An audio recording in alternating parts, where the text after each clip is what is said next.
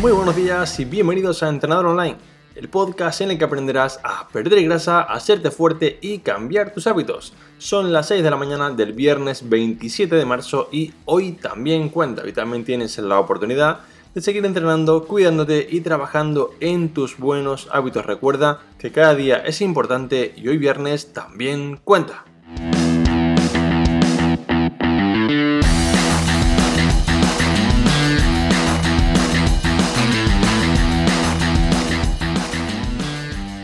En el capítulo de esta mañana quiero hablarte de 10 ejercicios que puedas hacer en casa para seguir mejorando durante la cuarentena y para también y sobre todo trabajar esta zona de movimientos que normalmente abandonamos en el trabajo convencional de gimnasio.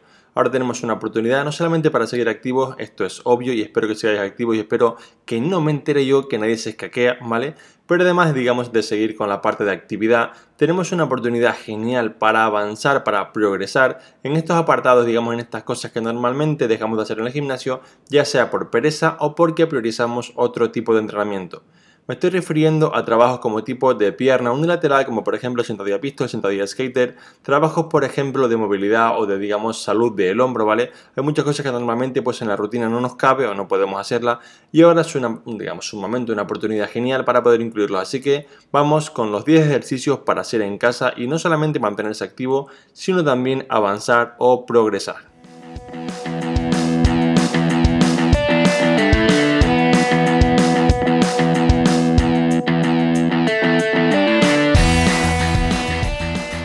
Como este es un episodio que requiere de bastante práctica, te he puesto en trainingarrandewall.com barra podcast si vas al último episodio, verás un vídeo de cada ejercicio porque soy consciente de que algunos pues conoceréis una parte de ello, pero otros sonarán pues a chino, ruso, checoslovaco y pues como no quiero que esto sea una excusa, ¿vale? Tenéis un vídeo de cada ejercicio para poder aprender a hacerlo bien. Vamos entonces con el primero, que sería una sentadilla de pistol, una pistol squat o sentadilla a una pierna. Este es un trabajo de cuádriceps bastante, bastante intenso que consiste en hacer una sentadilla con únicamente una pierna. Aquí un poco el truco para poder hacerlo bien es intentar mantener el centro de masa, un poco el balance del cuerpo, ¿vale? Un poco hacia adelante. Veréis que es mucho más fácil hacerlo si ponemos las manitas hacia adelante en lugar de hacia abajo e incluso si sostenemos pues una pesita, una garrafa de agua similar delante en las manitas porque somos capaces de bajar con mayor estabilidad. Si en tu caso, por ejemplo, aún no te sale bajar y subir solo sin ningún tipo de ayuda, te recomiendo que lo hagas, por ejemplo, agarrado a una puerta, agarrado a un armario, a una escalera si tiene, o algo así para que sea un poco más sencillo. También otra posible recomendación sería hacer un trabajo parcial y no bajar y subir de golpe, sino, por ejemplo, empezar haciendo únicamente la fase excéntrica, la fase de bajada, sentarte en una silla y volver a subir. Vamos con el segundo que sería una sentadilla de skater. Esto es prácticamente un lunge o zancada con el handicap de que la pierna trasera, la pierna que se va hacia atrás, solamente puede tocar el suelo la rodilla y no la punta del pie, con lo cual se convierte en una tortura bastante, bastante intensa e interesante que también te recomiendo probar. Para hacerlo sencillo, empieza igual que con la parte de sentadilla pistol, pues con las manitas hacia adelante y si veis, si veis que aún así es muy duro, que realmente aún así es muy duro, ¿vale? Es, es bastante probable que no puedas hacerlo. Agárrate con las manitas ya sea a la puerta, a la encimera o una escalera, pide ayuda, por ejemplo, de un familiar para poder hacerlo del mejor modo posible, ¿vale? Verás que te explico en un vídeo, lo tienes aquí en, el podcast, para poder verlo de una manera más gráfica y ver cómo se hace bien. El tercero, para un poco hacer un trabajo completo de piernas, sería lo que se conoce como curl nórdico o un poco más avanzado la versión del glute ham rise. Esto es un trabajo para la parte de isquiosurales que también es muy intenso y consiste en ponerte en el suelo de rodillita, levantar el tronco, ¿vale? Y con alguien que te sujete las piernas, o si por ejemplo no tienes alguien que te las sujete, trabar las piernas debajo del sofá o similar, intentar llevar el tronco hacia adelante, ¿vale? Es un trabajo que sí que se puede hacer porque aquí como tenemos un poco las manos para ayudarnos contra el suelo, es relativamente sencillo de hacer si un poco pillas la técnica. Así que revísalo, te dejo el vídeo también de este para que puedas hacerlo bien y tengas un trabajo en casa intenso que te permita avanzar. Pasamos ahora a la parte del core. En el número 4 tenemos una plancha abdominal. Ya sé que para muchos esto es muy sencillo, que es una variante pues que es lo más normal que hacemos todos, ¿vale? Pero os invito a que añadir variantes siempre que respetemos el principio de la plancha que es mantener la estabilidad. Empecemos a buscar trabajo como pues plancha levantando una pierna, levantando una mano, levantando por ejemplo pierna de un lado y mano del otro. No hagáis pierna y mano del mismo lado porque ya os digo que va a salir mal porque es imposible mantener así la estabilidad, ¿vale? Lo más sencillo es pierna de un lado y mano del otro, o incluso, por ejemplo, llevando una mano hacia adelante, luego la otra. La premisa aquí más importante es intentar que la parte del core, la parte de sobre todo de la cadera, no se gire, no rote, no se mueva para que el trabajo de la plancha sea adecuado. En el número 5 tenemos lo que se conoce como un hollow plank. Un hollow plank es un trabajo isométrico, un trabajo sin movimiento en el que nos ponemos tumbados boca arriba y hacemos como una pequeña abdominal, un pequeño crunch, ¿vale? No demasiado para no, digamos, castigar la zona lumbar y al mismo tiempo levantamos las dos piernas, hacemos como el clásico leg rise para mantener esa postura y hacer un trabajo abdominal bastante interesante. Así que te dejo también el vídeo. Raquel, digamos que lo ideal no es tanto subir y bajar, sino hacer, por ejemplo, pausas de al menos 20-30 segundos. Pruébalo, intenta que aquí digamos que el error más común es que el tronco se suele acabar bajando, intenta que el tronco se mantenga arriba y realmente tendrás un trabajo de core muy muy interesante. Y por último, a nivel de core tenemos el número 6 que es las conocidas como Dragon Flags. Esto es un trabajo, un ejercicio que realmente requiere de mucha fuerza y control del core. Todo el mundo no puede hacerlo, de hecho yo no las hago ni completas porque para mí resultan aún muy duras. Y es el clásico trabajo que veíamos hacer a Bruce Lee, que se ponía por ejemplo tumbado boca arriba y subía el tronco completamente, pues sin mover, digamos, sin mover la cadera o las piernas, subía el tronco en bloque hacia arriba hasta poner las piernas completamente verticales y volver al suelo. Esto, como te decía, es bastante intenso. Te recomiendo que número uno tengas un buen lugar en el que anclar tus manitas para que tengas pues, un buen soporte si no es muy complejo.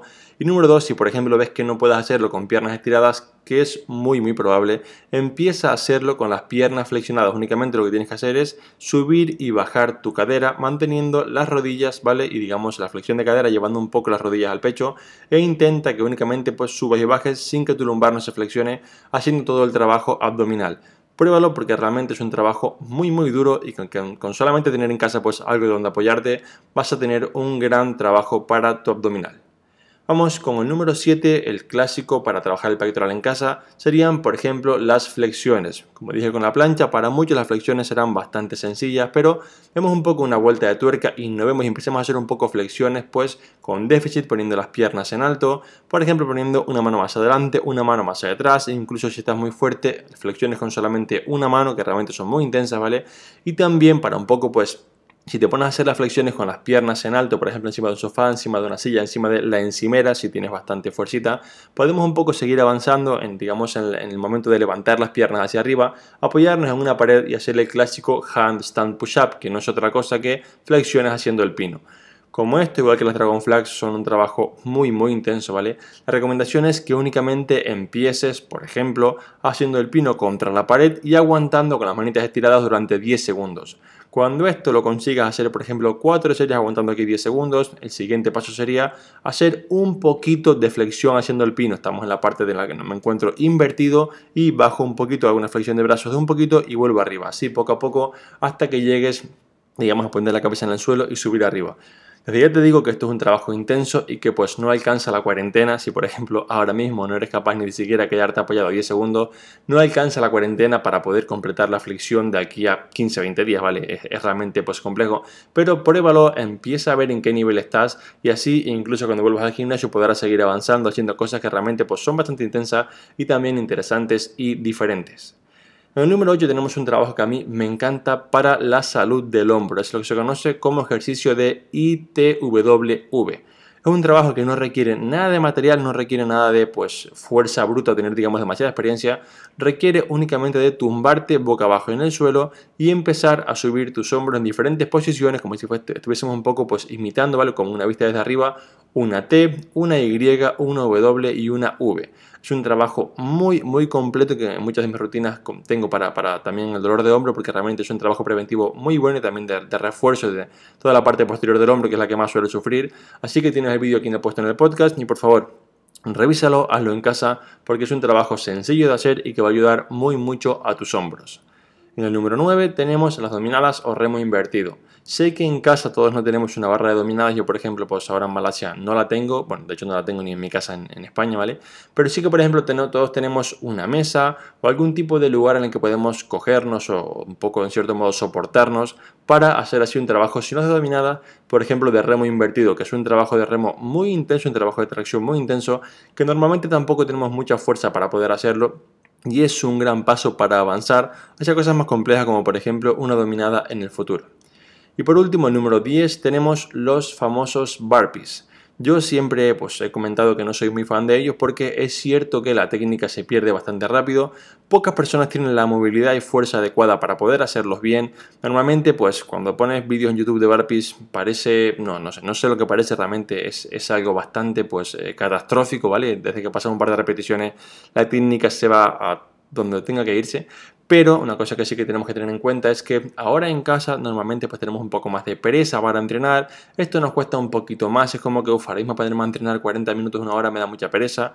Y con los burpees al ser tan completos hacemos por ejemplo 4 series de 15 a 20 burpees, tendríamos un entrenamiento en 10 minutos o similar que es muy intenso, muy completo y que nos vale un poco para salir del paso. Así que te dejo también un vídeo mío en el que te explico una progresión para cómo hacer un burpee desde el punto de cero, del punto de Alberto no tengo ni idea cómo hacerlo, ni siquiera tengo fuerza ni movilidad, al punto de Alberto tengo fuerza y movilidad y quiero hacer un trabajo avanzado. Así que te dejo también este vídeo en el podcast para que puedas verlo y así ponerlo en práctica.